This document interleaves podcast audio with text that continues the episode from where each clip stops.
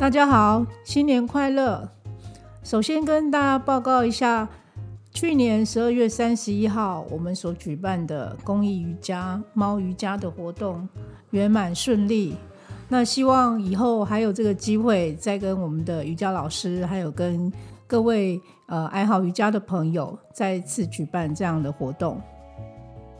那今天是一月五号，我们。呃，现在是来录第第一周的周间分享。那今天主要要跟大家分享的是关于家猫结扎这个主题。呃，我们去年十二月的几次周间分享有提醒大家说，如果是呃流浪猫的话，T N R 结扎的部分在十二月是不鼓励帮外面的流浪猫做节育结扎。主要的原因是因为十二月。呃，整个冬天呢，天气变化很大，那猫咪在外面生存已经很不容易了。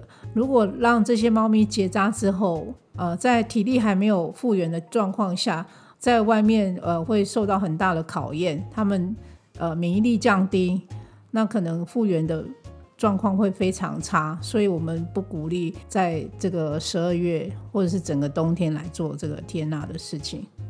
但是家猫的话就没有这个限制，因为呃，猫咪是生活在你们的家里，那一般的饲主能够在结扎手术后，能够细心的照顾你家里的猫咪。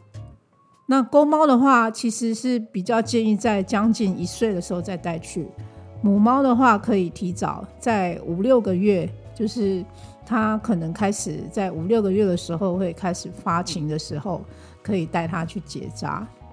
一月份开始，台北市、新北市动保处都开始了这个家猫的节育补助。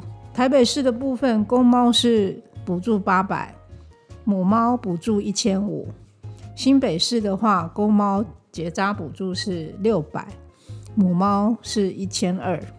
要如何申请这个家猫的节育补助呢？呃，就是当猫咪在医院结扎完之后呢，可以跟动物医院呃要一张申请表，然后有医师或者是医院的盖章之后，填完这个呃表格里面的内容，附上你的身份证影本，还有呃银行的账户资料，那动保处就会将这个补补助款汇到你的账户里面。那还有提醒大家，在结扎之后一定要打晶片。晶片跟狂犬，那这个就可以预防家猫走失的话，可以比较容易找得回来。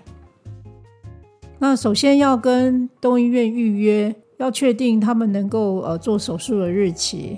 呃，猫咪要去手术的前一天要进食，所以前一天晚上呃你要把家里的饲料跟水先收起来。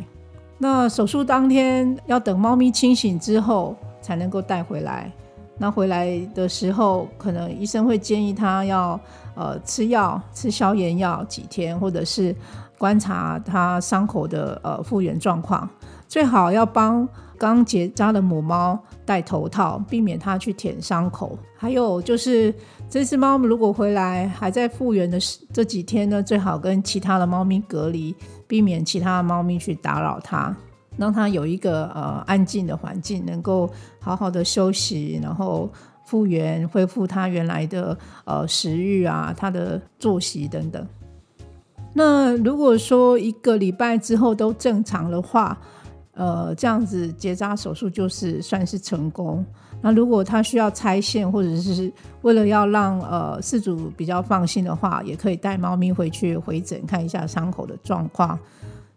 结扎的好处是避免它每年它可能会发情很多次，发情的时候可能会呃会一直叫啦，或者是说公猫的话会喷尿啦等等。那也对于母猫来说，让它的那个生理器官在发情的时候会不舒服，然后还有那个子宫蓄脓的问题等等，这些结扎后就可以避免的。去年我们有送养一批小猫。那算一算，小猫的年纪差不多在今年年初就是到了可以结扎的年纪了，所以我们也提醒认养人可以带猫去结扎，并且可以申请动保处的补助。好，那我想今天的分享大致上是这样。如果各位朋友你们还有其他的问题，欢迎留言，或者是在我们的粉丝团跟我们分享你们家的猫咪结扎后有什么不一样的地方呢？个性是有有没有变化呢？或者是他的体重结扎之后越来越胖呢？那这些欢迎大家跟我们分享。那今天就是我们这一次的周间分享，呃，谢谢大家。我们下次见。